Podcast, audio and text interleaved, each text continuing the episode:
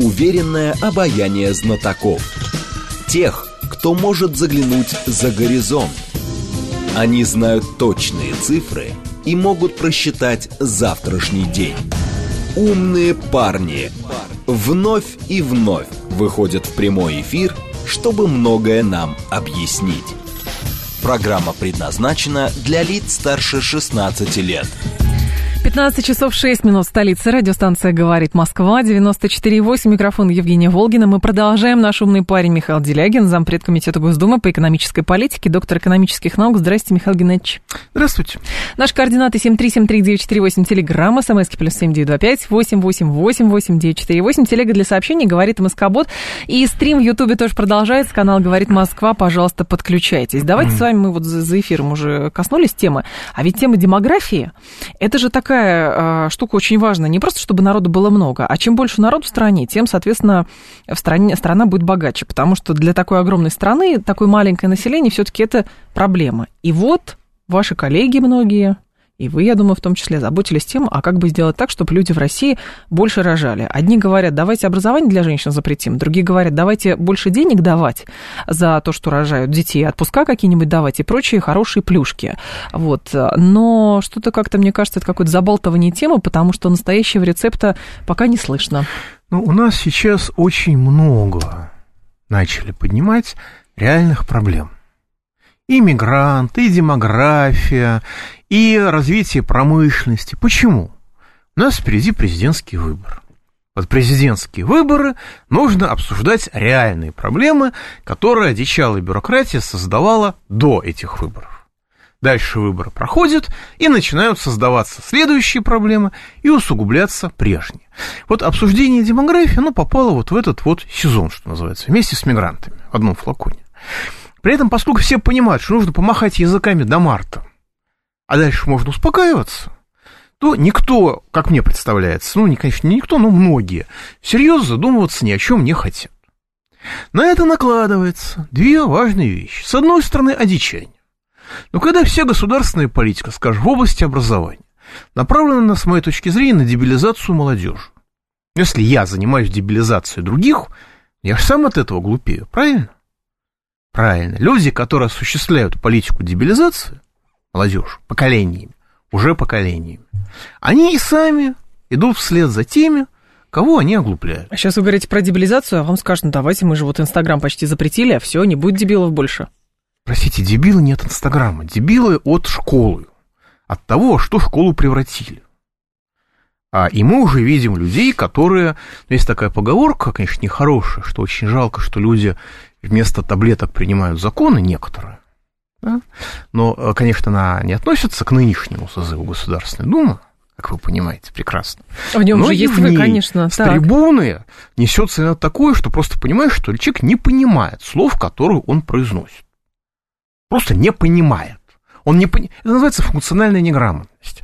Когда еще считали рейтинги образования, мы были в мире э, в начале нулевых, по-моему, на втором месте после Латвии по функциональной безграмотности. Сейчас, я думаю, Украина нас, конечно, обогнала. Это когда вы, э, ну, грубо говоря, слышал звон, но не понимает, о чем он. Когда mm-hmm. вы понимаете значение слов по отдельности, но вы не понимаете смысла предложений, в которые они вкладываются. Это э, реальная проблема. Это проблема обычно образования.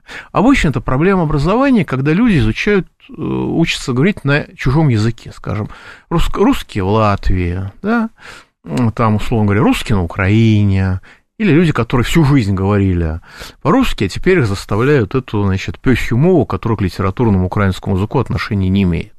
Вот почему так сильно люди матерятся на Украине? Потому у них слов нет, они слов не знают. Они слов не знают. Вот, это функциональная неграмотность. Но она проникла уже и, так сказать, на уровень госуправления, потому что, когда я читаю, скажем, ответы, которые мне приходят из некоторых министерств и ведомств, я спрашиваю, спросил даже одного вице-премьера, сказать, это уже искусственный интеллект отвечает мне, готовят мне эти ответы, или это человек, доведенный до состояния дурно запрограммированной тумбочки. Ну, человек разулыбался, сказал, что идея неплохая, но вот пока это не искусственный интеллект. До искусственного интеллекта они пока То есть не подписки дошли. на GPT-чат нету? Да, Пока то есть эти ответы готовит человек, доведенный до состояния дурно запрограммированной тумбочки. Соответственно, когда вы в этом формате начинаете говорить о реальных проблемах, ну, например, Демография, то, давайте. А, да, мало рожают. То вы начинаете, э, помимо своей воли, говорить вещи, которые окружающих шокируют. Вы, может, это и в виду-то не имели. Но вы сказали не то, что вы хотели сказать, а то, что вы сказали. Но с учетом того, что этого много говорят, есть опасения, что это потом есть превратится опасения. в какой-то законопроект. Потому что, говоришь же, все, а, вся Нет, беда знаете, вот от за... как раз образования, но вот... в смысле, что женщины этим очень увлечены, образованием. А, ну да, вернемся к временам домостроя. Правда, тогда умалчивалось, что там делают с вороватыми чиновниками, не по уголовному кодексу. И какая функция была у мужчин, Их кстати. там на части разрывали. Так. Но тем не менее. Вот. А, реально, да. И вторая проблема – это то, что когда вы понимаете, что вы не имеете возможности нарушить интересы никаких значимых политических групп, ну, по крайней мере, это касается Единой России. Если вы член Единой России, и скажем, ну, как я могу ругать строительный комплекс, никаких проблем, всячески. Но если член Единой России что-нибудь себе не то позволит, ну, будет другой член очень скоро. Мы помним, что случилось с людьми, которые просто воздержались по поводу голосования о повышении пенсионного возраста. Некоторых из них фамилии забыли. Вот. А поэтому э, люди понимают, что в чем реальная проблема демографии. Во-первых, абсолютно нищета. Ребенок – это для абсолютного большинства граждан России билет в один конец в бедность. Второй ребенок – билет в один конец в нищету. Но люди при этом, кто-то же осмеливается рожать. Ну, и... потому что хочется остаться. Понимаете, ребенок – это единственная доступная нам с вами а, форма практического бессмертия. Если мы хотим здесь остаться, мы должны рожать детей. Если мы хотим развеяться по ветру, то тогда возможны варианты, что называется. Ну, или воспитывать детей, если там по медицински, потому что у нас же катастрофа в сфере здравоохранения. У нас, как мне врачи говорили, 30% женщин детородного возраста, они по медицинским причинам не могут рожать. Ну, там до 30%, естественно. Вот. Но в условиях оптимизации здравоохранения и превращения его в здравое захоронение, естественно, нет, никого особо не интересует, по крайней мере, на политическом уровне. Вот. Дальше, вторая вещь. Отсутствие смысла жизни. Помните, когда кто-то, Газманов, по-моему, пел, не сменится никак век, э, идет дождь, и не сменится никак век, и не сменится никак вождь. Он пел в конце 90-х годов про Ельцина. Вот. Но он очень точно отразил состояние как бы э, безысходности, отсутствие будущего, отсутствие надежды. Что может предложить нам сегодня одичалая бюрократия? Ребят, мы будем воровать, а вы будете терпеть. Или, окей, мы будем продолжать бессмысленно расточать ресурсы страны, а вы будете умирать потихонечку, будете терпеть. Сейчас как раз и говорят про какой-то там образ будущего и так далее, Нет, новый социальный а, контракт понимаете, понимаете, это политтехнологический язык, а в реальности в рамках этого нового социального контракта предложить кроме песни шамана нечего. Шамана. Вот. А, то есть отсутствие будущего. Почему отсутствие будущего? Потому что человек не имеет возможности, за редчайшими исключениями, сам быть хозяином своей жизни. Он вынужден с протянутой рукой идти просить. Человек хозяин своей жизни, когда развивается экономика, и он может получить специальность, которая, извиняюсь за мой французский, востребована. Сегодня система образования, начиная со школы, отбивает вообще способность воспринимать информацию, не, говоря о трудовой мотивации. Дальше система высшего образования, которая готовит профессиональных безработных. И резко выступая против высказываний сенатора Маргариты Павловой по ее форме, я полностью поддерживаю это высказывание по существу. Она хотела сказать не то, что у нее получилось в итоге, у взрослой женщины, она хотела сказать, что система высшего образования, она готовит безработных, воруя у людей жизнь, по сути дела. Это, ну, если я, конечно, правильно понял, это абсолютно правильно, это касается не только девушек. Вот. А, и самое главное, что у нас что у нас в стране развивается? У нас немножко оборонной науки, немножко промышленности, не только оборонной, кусочек интернета и все. Если вы, скажем, хотите заниматься IT, то значительно более льготные условия созданы, вы верите, в, Узбекистане. Где у нас, если вы занимаетесь IT, вам скажут, что, вы знаете, мы, мы может быть, дадим вам отсрочку от призыва в армию. Ну, так, если перевести с бюрократического на русский. Если вам сильно повезет. А в Узбекистане просто говорят, значит, ребята, платите половину НДФЛ, 6%. Если вы правильно зарегистрируетесь. Это все. Но Узбекистан не находится в состоянии острого конфликта с соседом, поэтому мы не знаем, какие бы были условия в Узбекистане я для не айтишников, говорю, если бы. Я, я не говорю о том, что Узбекистан наше светлое будущее. Хотя некоторые законы, скажем, в отношении ношения никаба и других религиозных одежд, нам у них не сто, э, стоило бы поз, позаимствовать. Я говорю, что Узбекистан по сравнению с нашими условия, я понимаю. Являет, предлагает даже айтишникам лучшие перспективы, чем родная для многих Российская Федерация. Я уж не говорю там про что-то другое, я уж не говорю про Китай, например. Вот, поэтому а в реальности огромная масса людей, да, может быть, у вас есть возможности, угу. вы никогда не жили так комфортно, вы никогда не жили так хорошо, посмотрите, что пишут одичалые релаканты, да, конечно, конечно, но человеку не нужно прошлое. Ему не нужно настоящее, ему нужно будущее. Когда человек включает телевизор, понимает, что будущего у него нет, а в реальности эффект именно такой. В смысле, а как человек распознает, что будущее есть? Хорошо, давайте Когда от, от у противного. него появляется надежда, и у него появляется пример того, что можно а, спокойно, особо не напрягаясь, не уворачиваясь наизнанку, не посвящая этому 24 часа в сутки, 7 дней в неделю, спокойно угу. обеспечивать рост своих, своего благосостояния. Дальше вы рожаете ребенка, ему нужно где-то жить. Логично, да? Ну, конечно. Значит, э, у нас сейчас человейники, площадь квартир за сколько там лет сократилась на 10%. Там много не э, нарожаешь. Человейники 30 метров. Нет, понимаете, скажем, вот э, мои родители жили после войны в коммуналке. На 20 квадратах жило 9 человек, три поколения семьи. И у них не было газа, у них стояла на коммунальной кухне большая печка и большой котел, в котором они, вся квартира, там 40 человек по очереди мылась. Но это было после войны, когда люди чувствовали себя победителями. Сейчас люди не чувствуют себя победителями. Сейчас чувствуют, люди чувствуют себя брошенными, к сожалению. Вот и представление о минимально допустимом комфорте немножко поменялось, согласитесь, по сравнению с крестьянскими детьми или крестьянскими внуками. Ну, возвращение туда-то, конечно, не хочется. Вот, совершенно верно. А 30 квадратов для современных стандартов это в лучшем случае один ребенок. В лучшем. Угу. И даже 35 квадратов. Вот. При этом это будет человейник, при этом будет окна в окна на 35 этаже. А дальше и, соответственно, психологические расстройства.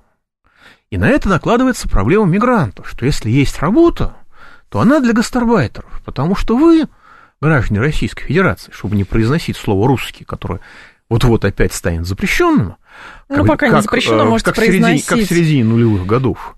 А я не хочу, чтобы э, оно становилось запрещенным на моем примере. Чем законы отличаются от понятий? Законы сначала объявляются, а потом вступают в силу, а понятия реализуются на примере конкретно. Вот вчера это было можно, сегодня оторвали этому голову, все поняли, что теперь уже нельзя. У нас же, так сказать, мы же, как я могу предположить, ближе к второму варианту сейчас, чем к первому. Вот. А, так вот, а граждане России что работа не для них.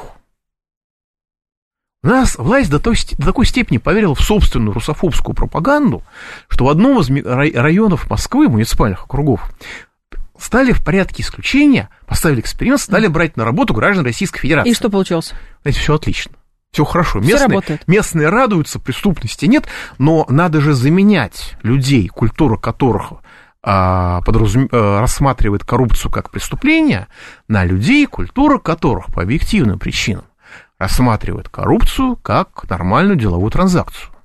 Поэтому замещение нынешнего населения России выходцами из Средней Азии и Закавказья – это сущность, насколько я могу предположить, реальной национальной политики Российской Федерации. То есть и вы считаете, вы... что это делается сознательно, а не потому, что вот это рабочих нет, рук не хватает, нет и никакого... поэтому? Нет, подождите, а рабочих рук не хватает почему? Потому что мы не хотим платить зарплату. Зарплату мы не хотим платить почему? Потому что олигархат лишил э, людей реальных трудовых прав. Дальше, когда человек стоит дешево, а внедрение роботов, автоматики нерентабельно. Значит, нам нужны дешевые рабочие руки, а гражданам Российской Федерации нужно платить, с одной стороны, коммуналку, а с другой стороны, они интенсивно вымариваются существующей политикой, а с третьей стороны, у них отбивается трудовая мотивация. Значит, нужно завести еще десяток миллионов, и все будет зашибись. Минут 10. А потом нужно понадобиться следующий миллион. У нас уже есть школа, причем не на окраинах Москвы, где половина учеников просто не хотят по-русски говорить. Не то, что не могут, не хотят.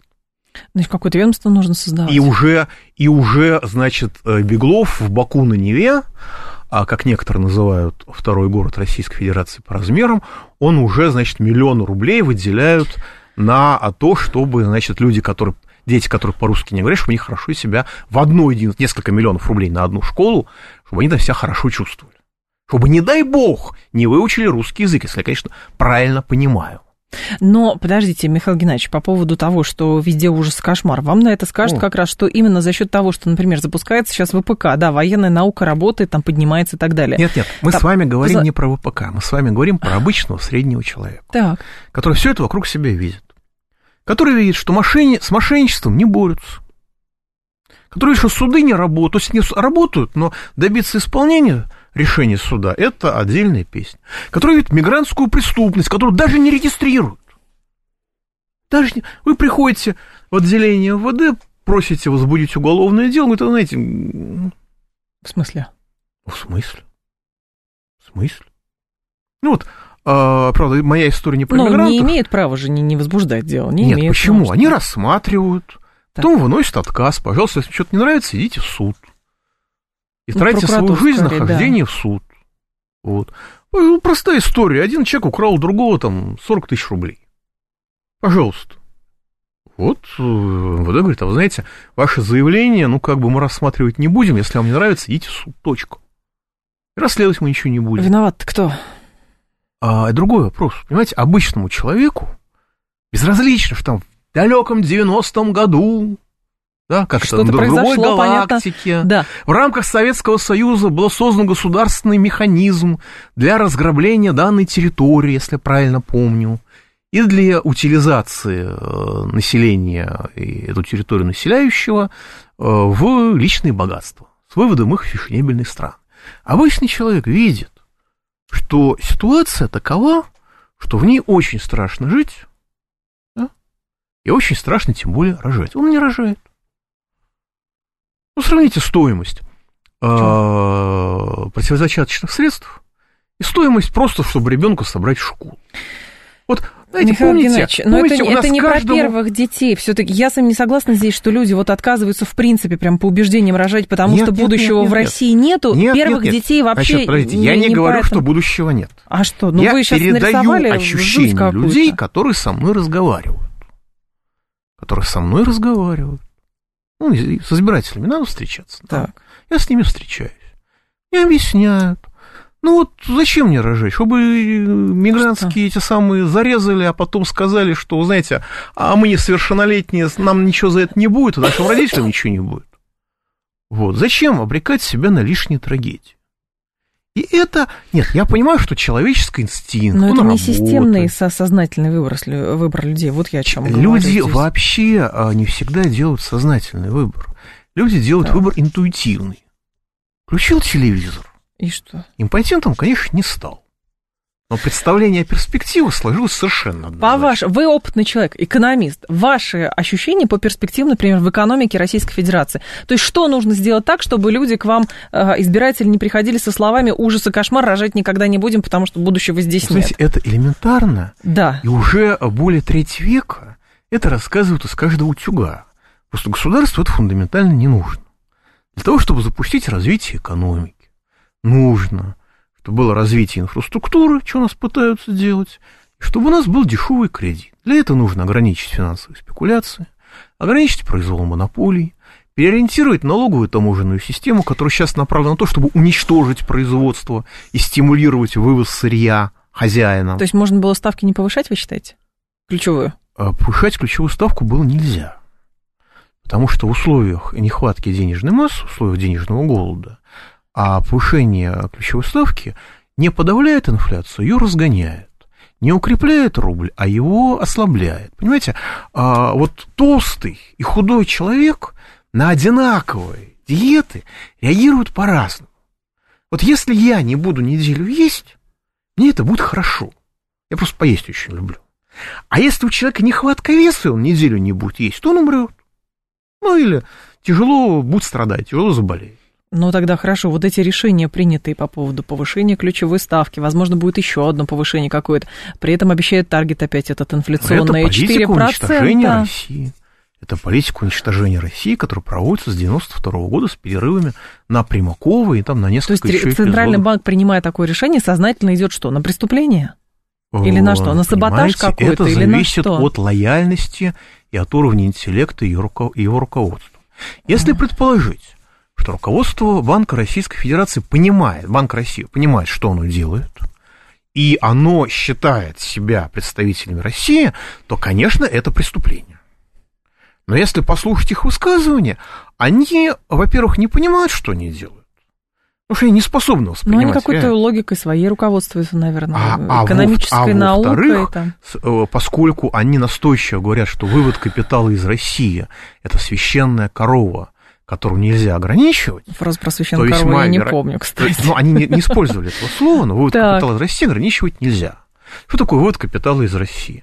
Это мы наши богатства, наши ресурсы отдаем нашим, в лучшем случае, конкурентам. В худшем случае, врагам, чтобы они нас убивали на эти деньги. Вот что это такое. Когда люди на этом категорически настаивают, в здравом уме и твердой памяти, потому что госпожа Набиулина не производит впечатление жертвы ИНГ отнюдь, то я могу предположить, что у них просто другая лояльность. Вот когда украинский нацист стреляет в нашего солдата, украинский нацист это же не преступник. Он С действует... нашей точки ну, со зрения он своей- со- преступник. нет, с нашей точки зрения преступник. Со своей точки зрения он не преступник. Он действует в рамках э, как бы, своей логики, в рамках своего государства. Ему приказали убей русского, он убивает русского. Сначала в себе убил, теперь физически убивает. Но со своей точки зрения он не является преступником, он не является предателем. Он верен своему А государству. если посмотреть по-другому, что а, у центрального банка... Вот хорошо, у нас есть три Нет, понимаете, ведомства. я Да, просто, я просто давайте, закончу, давайте. просто ага. закончу сравнение. Что если представитель Банка России идентифицирует себя не с Россией, а со странами, в которые выводятся эти капиталы из России, то он тоже не совершает никакого преступления в своем представлении.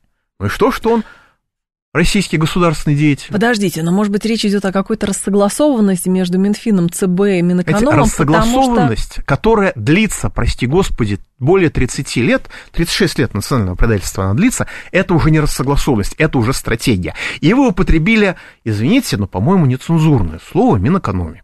Минэкономразвитие. если Нет, оно можно точным. еще. Роспотребнадзор А, еще разрешает. разрешено? Ой, Роскомнадзор Роспотреб- разрешает. Так вот, про рассогласованность. А вот сейчас я расскажу действительно, вот как выглядит реальная рассогласованность. Давайте. Министерство экономического развития, господин Решетников, он, ну, то, что прогнозы не, не- не реализуются и не относятся к реальности, это понятно, но он регулярно планирует затухание России. Он планирует всегда затухание экономического роста каждый год. Даже если есть след, на следующем году у нас происходит ускорение экономического роста, он все равно планирует затухание. И самое главное, чтобы доля России в мировой экономике сокращалась. Вот это фундаментальные, так сказать, признаки прогноза от Решетникова. Россия должна слабеть. Доля России в мире должна падать. Это задача. Когда я ему говорю, простите, пожалуйста, я его публично спрашиваю, простите, пожалуйста, а вы не могли бы предположить, что Россия должна как-то более быстро развиваться? Человек это вообразить не может вообще, в принципе. Так вот, по прогнозу Минэкономразвития у нас в следующем году будет 2,3% экономического роста. Это меньше, чем в этом, это в пределах статистической погрешности, а у Банка Россия прогноз экономического роста до полутора процентов. То есть, если экономический рост превысит полтора процента, госпожа Набиулина официально заявит, что российская экономика находится в состоянии опасного перегрева, ее нужно немедленно охладить и затормозить экономический рост. Не допустить тех 2-3%, которые предусматривают деградацию, относительную деградацию, конечно, России, снижение ее роли в мире, и, между прочим, весь бюджет рассчитан, исходя из этих 2-3%. То есть госпожа Набиулина в рамках своей политики, она, по сути дела, обязуется не допустить исполнения федерального бюджета Российской Федерации. А, Михаил Делягин с нами, зампред Комитета Госдумы по экономической политике, доктор экономических наук. Сейчас информационный выпуск и продолжим. Ваше сообщение вижу. Время будет в режиме Блиц. Ответим. Уверенное обаяние знатоков. Тех, кто может заглянуть за горизонт. Они знают точные цифры и могут просчитать завтрашний день. Умные парни. 15.36, столица, радиостанция «Говорит Москва». У микрофона Евгения Волгина. Продолжаем. Наш умный парень Михаил Делягин, зампред комитета Госдумы по экономической политике, доктор экономических наук. В режим Блиц. Вопросы, ладно, Давайте от слушателей? попробуем. Давайте. Еще стабильная обстановка, хотя бы в течение лет 10. Стабильный рост зарплаты. В размере инфляции политика направлена на защиту коренного населения неприезжих, решение жилищных вопросов. Это благоприятно повлияет на решение демографического вопроса. Да, конечно, это ключ к решению. Ключ к решению. Так, ЦБ борется с инфляцией, за экономический рост не отвечает. Инфляцию создало правительство, ЦБ реагирует на уже созданную проблему. Нет, э, ЦБ определяет всю экономическую конъюнктуру.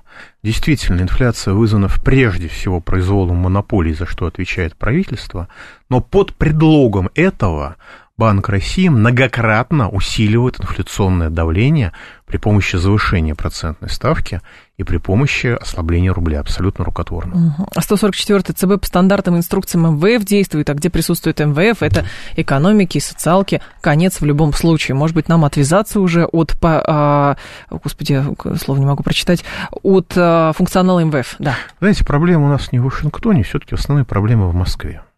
Если, не- нас никто не, не заставляет исполнять инструкции МВФ. Так что, когда мы проводим анти... Государство проводит, по сути дела, антироссийскую политику, а, кивать на МВФ, на НАТО, на Байдена, на Моссад не надо. Это определяют люди, которые э, по паспорту являются гражданами России. Неужели Михаила не слышат наверху? Спрашивает Но если, если живой, значит, не слышит.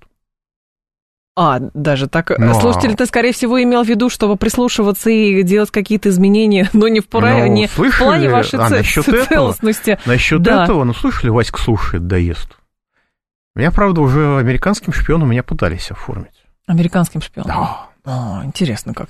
Но, Михаил Геннадьевич, хорошо, а я возвращаюсь все-таки к своей теме про рассогласованность. А, Смотрите, как тогда это выстраивается? Вот собираются люди и говорят, нужно с экономикой России что-то делать. Соответственно, один говорит, Нет, я отвечаю нет, за нет, инфляцию, нет, другой, нет, я нет. за бюджет, третий, а дайте мне полномочия. Во-первых, они не собираются. Во-вторых, никто не говорит, надо что-то делать. Надо... Мы боремся с инфляцией. Ну, не получается, ну это ж вы во всем виноваты. А мы обеспечиваем экономический рост. Вот мы деньги даем на развитие промышленности. У нас что-то получается. А я борюсь с дефицитом бюджета, и он у меня меньше, чем мог бы быть. А объединение это в единый механизм отсутствует, потому что для этого нужно иметь мозг и желание. Ага. С курсом валют у А нас у- что, что С происходит? курсом Да. рубль укрепился. А после- Вопреки или благодаря? Нет, он укрепился вопреки действиям Банка России, благодаря действиям президента Российской Федерации. После того, как Набиулина с пеной у рта многократно утверждал, вообще в целом представитель Банка России, что нельзя допустить введение обязательной продажи валютной выручки ни при каких обстоятельствах. А рубль продолжал падать, и повышение процентной ставки только подстегивало это падение, как это было в 2014 году. После этого, как это было сделано в 2022 году, президент своим указом, то это сделал Минфин, сейчас Да. сделал президент своим указом, он ввел обязательную продажу валютной выручки, ну, не для всех, но так, примерно для 80% объема валютной выручки. После этого рубль стал укрепляться. Ну, там еще пошлины ввели, привязанные к девальвации. После этого рубль, он был хуже, он был меньше, чем 102 рубля, было больше, чем 100 102 рубля за доллар, сейчас 88. Это достижение президента Российской Федерации. Против действий, назначенной им же Набиулин. Но, с другой стороны, почему он не откатился тогда так, как это было полтора года назад, когда вводили и обязательную репатриацию выручки, и, соответственно, повышали ставку, и тогда он откатился вообще там на 60? А, потому что, во-первых, другой уровень цен, А, и, во-вторых, уже налажены э, каналы вывода капитала из страны. Все деньги, которые, вся валюта, которая сейчас заходит в Россию, Так. она из России же и уходит. Возможности инвестировать, ну, скажем так, мягко, крайне ограничены. Ну и о проблемах, которые у нас есть, и которые Ага. государство игнорирует в принципе, потому что государство в принципе не смотрит вперед. Оно смотрит назад и призывает нас вот восторгаться светлым или не очень светлым будущим. А если будут расти, я просто пытаюсь понять, хорошо, если логика Центрального банка заключается в том, что как бы мы допускаем рост экономики, пока это не угрожает инфляции, то, соответственно, Нет, если будет э, эконом... Нет, Что, нет, не нет, так? Нет, нет. Не так вас поняла. А Да, мы считаем, что российская экономика не должна расти больше полутора процентов. Иначе будет инфляция. Значит, мы считаем, что любой рост выше полутора процентов – это инфляционная опасность, и мы его будем гасить. Может быть, они, конечно, свои обещания выполнять не будут. Может быть. Но пока это выглядит А так. прям инфляция будет что, заоблачная какая-то, если будет экономический рост, ну, не знаю, 4%? Инфляция вообще не зависит от этого. На самом деле у нас Да. и- и- нехватка денежной массы. У нас примерно в два раза меньше денег в обороте, чем должно быть при нашем уровне развития. Ну, просто для этого как бы нужно ограничить финансовые спекуляции и все. Но поскольку либералы служат финансовым спекулянтам, они финансовые спекуляции, естественно, не ограничивают, поэтому абсолютно нехватка денег. И когда, скажем, как это было в конце 22 года, когда нужно было финансировать все, что связано с, пере- с переналадкой экономики под Мгм. санкционным ударом Запада, а дополнительные расходы превысили, по-моему, 5,5 триллионов рублей. Никакого инфляционного эффекта. Ускорение экономического роста такое, во втором квартале у нас так поперла промышленность, у нас был такой инвестиционный рост, за 10% ушел там 12,8 что ли, и пришлось девальвации все это гасить немедленно, чтобы Россия не создала конкуренции Западу. А То есть уже на тот момент можно было выскочить куда-то. Мы могли выскочить еще во втором, во втором квартале, все было очень хорошо, но Набиулина стала заниматься девальвацией повышением процентной ставки. А, но у нас э, же еще превышение какой-то сверхдоходы сейчас по в нефтегазовом секторе тоже показали, по-моему, Вы знаете, в все, что мы получаем, все, Третьем. что мы получаем дополнительно, идет на две категории. Первое, замораживается в федеральном бюджете, чтобы, упаси Боже, эти деньги не служили России. И второе, уходит из страны в рамках вывода капитала. А репатриация же введена. Репатриация чего, простите? Валютные выручки. Простите, я валютную выручку обязан продать. Вот Да. я ее сегодня продал, Да. и сегодня же и купил обратно, и вывез из страны. До свидания. А, такая схема. Конечно, эта же операция ориентирована на то, чтобы уви- обязательно продажа валютной выручки почему должна сопровождаться запретом вывода капитала. Она стабилизирует валютный рынок просто за счет увеличения его объемов. Ну, валют становится больше, я понимаю. Валюта становится, операций становится больше по объему. Так я могу завалить рынок, э, вложив туда там миллион долларов, и он, и он посыпется в одну или в другую сторону. А так мне уже понадобится 20 миллионов, ну, хорошо, пол- хорошо, 2 миллиона. Вот поэтому за счет увеличения масштабов происходит стабилизация. Поэтому обязательно продажа валютной выручки плюс запрет на вывод капитала. Но она Ага. Бюлина выходит на голубом глазу, говорит, а вы знаете, а мы не, мы не умеем отличать авансирование импорта от вывода капитала. Блин, ну возьмите студентов из финансовой академии, из финансового университета, они там умеют. Но у нас же есть Росфинмониторинг, который может за это, это отслеживать. Ой, слушайте, Росфинмониторинг, это у нас происходит утечка капитала через офшорки путем завышения услуг, которые эти офшорки якобы оказывают, там, юридические, а, патентные и все остальные. А Росфинмониторинг этого, как мне убеждают, не видит. Я прихожу в Сбербанк проверить обращение избирателей, мне говорят, знаете, Сбербанк операции с драгметаллами проводит только за наличные деньги. Никаких безналичных. То есть только, чё, ну, грубо говоря, золото, которое куплено или продано за наличку, оно может быть неучтенным. Я пишу об этом Росфинмониторинг, мне отвечают, а вы знаете, а мы не контролируем оборот а, золота в слитках. Вот, вот весь, вот весь Росфинмониторинг. Они еще и крипту, небось, не контролируют, имея для этого технические возможности. А слушатель говорит, почему... Так, ну, правда, говорит, неприкосновенный фонд не раздать всем жителям России. Это, в общем, отнять и поделить, понятно. Я по-другому спрошу. У нас же есть ФНБ. Мы над златом чахнем, как Не фонде боимся национального благосостояния на 1 тратить. января сего года. Нет, из него деньги инвестируются, на самом деле. все-таки. но инвестируется очень мало. На 1 января этого года у нас там 5,9 триллионов рублей, которые никак не используются, использовать их не будут. И более того, фонд национального благосостояния еще заморозит полтриллиона в следующем году, и 1,8 триллиона в 25 и столько же в 26 году, даже Может, это на побольше. черный день какой-то? Слушайте, если вы не будете развивать страну, у вас каждый день будет черным. А если вы будете развивать страну, у вас не будет черных дней вообще. Но бухгалтерам из Банка России, Минфина, это непостижимо. Ви- Виталий спрашивает, в чем смысл дедоларизации? Что вы про нее думаете? Неужели торговать в юанях, рупиях, тенге и прочих дирхамах выгоднее для бюджета, круче и стабильнее? Или это назло Байдену делаем? А, нет, не на зло, понимаете, дирхам у вас не украдут. А доллар в любой момент у вас может быть украден. Из- извините, заморожен. Вот и все. Это сугубо политические риски. Когда у нас украли 300 миллиардов, в основном в долларах и евро, и немножко в фунтах и чуть-чуть в иенах, 300 миллиардов долларов нас заморозили. А почему у нас в дирхамах не могут украсть? А потому что, э, когда, ну, как бы, скажем так, это страны, которые а, служат своим интересам, а не интересам А, то есть мы в них уверены. Мы Понятно. в них на сегодняшний день уверены. когда наследник Саудовской Аравии отказался встречаться с Байденом, и некоторые товарищи из других стран тоже отказались встречаться с американцами, это дает некоторую гарантию. Тем более китайцы, тем более индусы и так далее. Вот. Только поэтому дедоларизация необходима не только из соображений конкуренции с Америкой, но прежде всего исходя из соображений безопасности. Конечно, на мировом рынке проще покупать в долларах, но когда вы платите в долларах, угу. вы оплачиваете тем самым свое убийство. Потому что это доллары, которые имитированы под а, вашу операцию, эти доллары идут в бюджет э, США, на них производится оружие, это оружие применяется против вас. То есть по, по поводу... Это вторая причина, кстати. Да, по, по... а третья есть какая-то? Нету, две причины. А по поводу финмониторинга мы с вами начали говорить. А а, тут же про банковское мошенничество э, тоже можно поговорить. Не слушайте, в смысле банки мошенники, слушайте, а уже, в смысле... Слушайте, мне что? уже месяц не звонил никто ни из МВД, а, ни из мне ФСБ. Тоже, кстати, не звонили. Что-то странное. Наверное, разбомбили наш центр.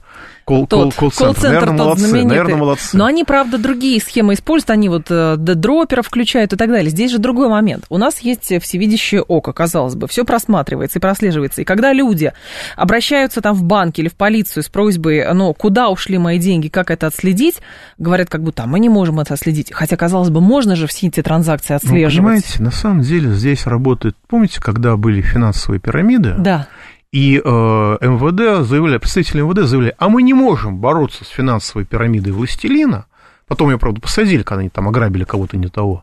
Но мы не можем бороться с финансовой пирамидой властелина, потому что у нас нет закона о борьбе с финансовой пирамидой властелина. У нас нет борьбы, закона И у нас нет закона о финансовых пирамидах. Закон о борьбе с мошенничеством тогда был, но они не хотели его применять. То же самое здесь. Кто хочет, ищет возможность, кто не хочет, ищет причину.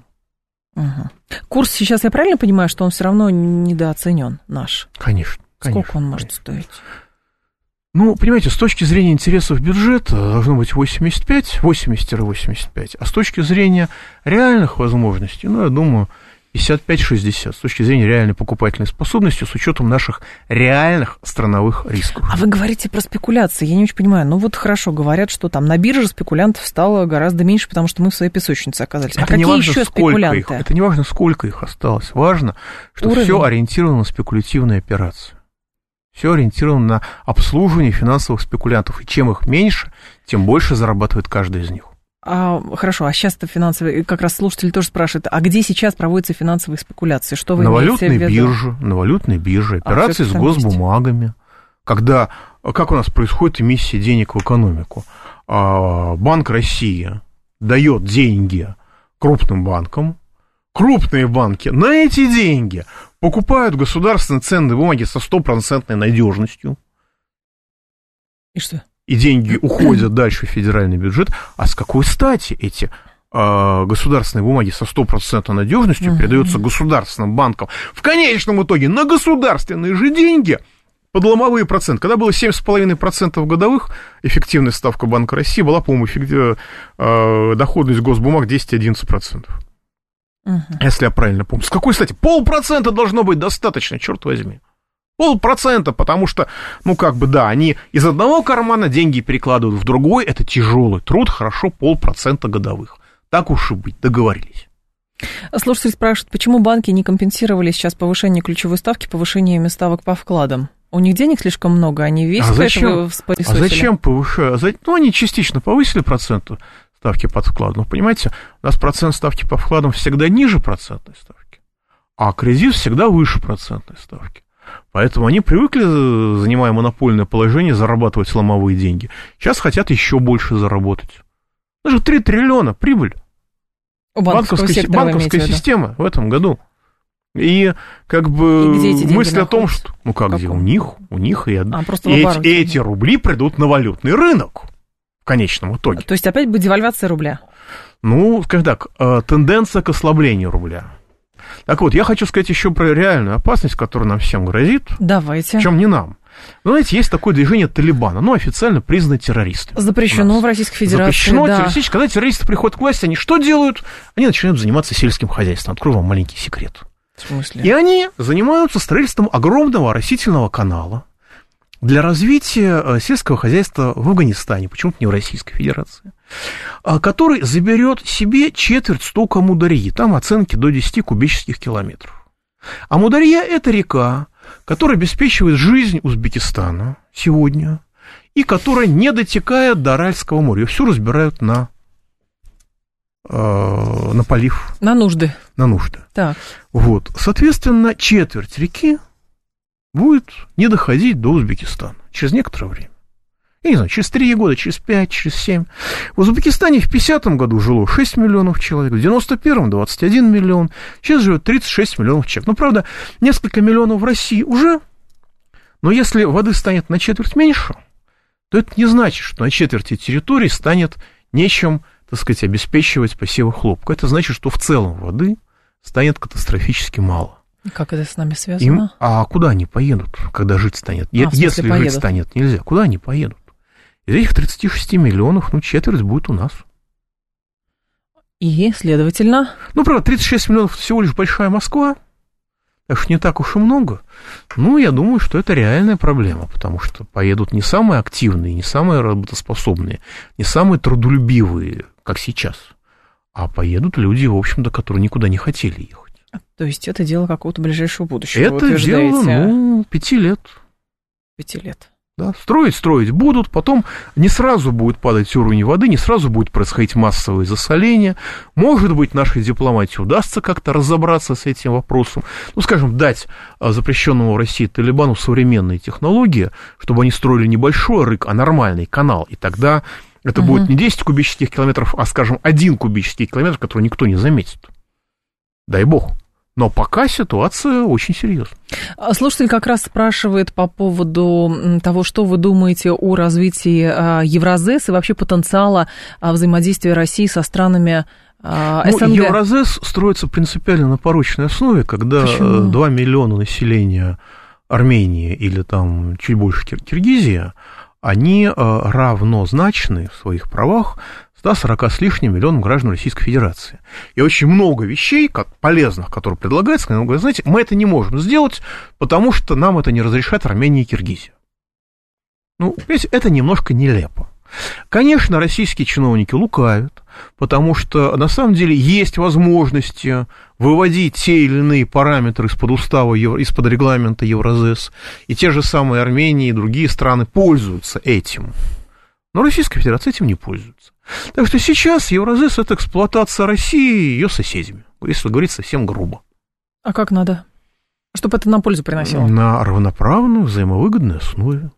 Чтобы не было русофобии, чтобы не было миграционной волны в Россию, чтобы нас не учили жить и не объяснять, что если в России есть мысль о том, что в России могут быть какие-то законы, это фашизм. Нам же это объясняют сейчас прямым текстом некоторые парламентарии даже. Вот. Так что, к сожалению, необходимо начать отстаивать свои интересы и уважать себя. Тогда и другие будут уважать. А если Россия проходной двор, заходи, кто хочет, бери, что хочешь, и законов, по сути дела, нету, ну тогда... И Россия еще останется виноватой. Это Россия виновата. Подождите, а, она, а, а мы по-честному виноваты. Мы же свою страну превратили в проходной двор. Это ж не Моссад превратил. Это не Армения превратила. Это Нет, мы превратили я, я страну не, в Я немножечко двор. про другое, Михаил Геннадьевич, что у нас есть такая политика, как бы, а, посмотрите, зайдите, что мы такие дружественные ко всем, но в итоге а, наше дружественное отношение к а, ну, контрагентам оказывается еще, что мы виноваты перед ними. Постсоветская интеграция выглядит так. Российские олигархи сказали, мы эту территорию доим, давайте присоединяйтесь к нам, будем доить вместе эту территорию. Вот как это выглядит на практике. Простите. А, так, сейчас скажу. От слушателя был здесь вопрос. А, саудовский, эмиратский, бахрейнский принц, по сути, друзья Америки, они же там учились, учились где-нибудь в Еле. Навряд Ой, ли они знаете. готовы рвать отношения со своими Ой, однокашниками. Знаете, а сколько на постсоветском пространстве учились в МГИМО? И, в какую они сейчас такую политику проводят, что не дай бог. Так что с однокашниками рвать отношения не будут, а с теми странами, которые они возглавляют, напрягать легко. В чем причина роста цен на топливо? А, вот эмбарго сняли, говорит, рынок стабилизировался, но что-то на заправках не видно, чтобы цены А нет, но это в головах стабилизировался рынок, а не на автозаправках. И потом стабилизировался, он подскочили цены, и потом стабилизировались. Никто же не хочет их снижать. Все очень просто. У нас в цене э, бензина до 70% это налоги. У нас сделали налоговый маневр, что Россия должна э, стимулирует экспорт сырой нефти, а переработку внутри нефти обложили непосильными налогами. В результате НПЗ сделали убыточными еще в 2018 году. А сделали НПЗ убыточными, хотя они должны быть центром прибыли, стали датировать из федерального бюджета. Триллион рублей на это уходит каждый год. В августе, в сентябре Минфин взял и сократил в два раза эту дотацию. Называется обратный акциз или что-то в этом духе. Сократил в два раза дотацию просто так. Вот взял и сократил. Ну, Банк России нанес по России удар девальвации рубля и повышением процентной угу. ставки, ну, наверное, люди в Минфине испугались, что Банк России по России бьет, а мы не бьем никак, нас же за это накажут глобальные финансовые спекулянты. Надо тоже нанести удар по России. Снизили в два раза а, датирование нефтяной, нефтеперерабатывающей отрасли. А нефтянка оказалась без... Нефтеперерабатывающая отрасль оказалась без денег. Они задрали цены, Дальше им сказали, не задирайте цены, сейчас сорвете нам осенние полевые работы. Соответственно, возник дефицит топлива. Вот, пожалуйста, вот вам топливный кризис. Но другие говорят, что э, нефтяники тоже соответственно, крупнейшие доноры российского бюджета, и, соответственно, вот им демпфер еще вернули, а здесь э, сложности на внешнем рынке, и поэтому на внутреннем это тоже сказывается. А как нужно сделать, чтобы на внешнем было нормально, но не справлялись со своими трудностями, но это никак не сказывалось на внутреннем сделать рынке? Что сделать просто. можно? Вы, э, знаете, экономическая колония – это страна, которая экспортирует сырье, а завозит, если позволит, продукт его переработки. Вот не надо быть экономической колонией. Облагайте налогами экспорт сырья – а его переработку и производство добавленной стоимости внутри страны освободите от налогов. И все. И у вас не они будет прибыль проблем. не потеряют, бюджет прибыль не потеряет никакую. А, они потеряют прибыль, да. но за счет, грубо говоря, дешевой нефти, дешевого бензина внутри страны у нас повысится деловая активность, которая обеспечит налоги по другим статьям. А у нас будущий министр энергетики, первый зам министра энергетики сейчас, господин Сорокин, по-моему, прекрасный инвестиционный банкир, восхитительный инвестиционный консультант, объясняет, ребята, мы не можем, недопустимо, нельзя допустить, чтобы в России была дешевая нефть потому что тогда Министерство энергетики не сможет проконтролировать качество мазута. Почему? А это хороший вопрос. А какая задать, связь? Я не задать второй раз один и тот же вопрос чиновнику нельзя. Можно задать только один вопрос. Вот его спросили, а что у вас такая политика направлена на разгон цен внутри страны. Он сказал, знаете, нефть не должна быть дешевой. Если нефть будет дешевой, мы в Минэнерго не сможем проконтролировать качество мазута, который производится из этой нефти. Мысль о том, что можно брать, взять студентов из какой-нибудь керосинки, извините, Академии имени Губкина, по-моему, так называется, да. В моем детстве так называлась она, и э, заменить ими чиновников, которые ничего не в состоянии сделать, ну, это слишком сложно. Для этого нужно работать на результат, а не на сказке о результате. А, ЦБ отвечает за финансовую систему, включая инфляцию. Простите, если бы ЦБ за да. что-то отвечал, так. ну там некоторые не получили бы пожизненного срока, извините. Некоторые бы что, не получили Некоторые бы, бы не получили пожизненного срока. А. Потому что если бы ЦБ за что-то отвечал, так. за последствия своих действий, простите, это, даже если это преступная халатность, это вымаривание страны, это смерти миллионов людей, черт возьми. Михаил Делягин был с нами, зампред комитета Госдумы по экономической политике, доктор экономических наук. Михаил Геннадьевич, спасибо, ждем вас снова. Далее Всегда к вашим услугам. Информационный выпуск, потом Юрий Буткин. Да, завтра с вами прощаюсь. Всем хорошего вечера.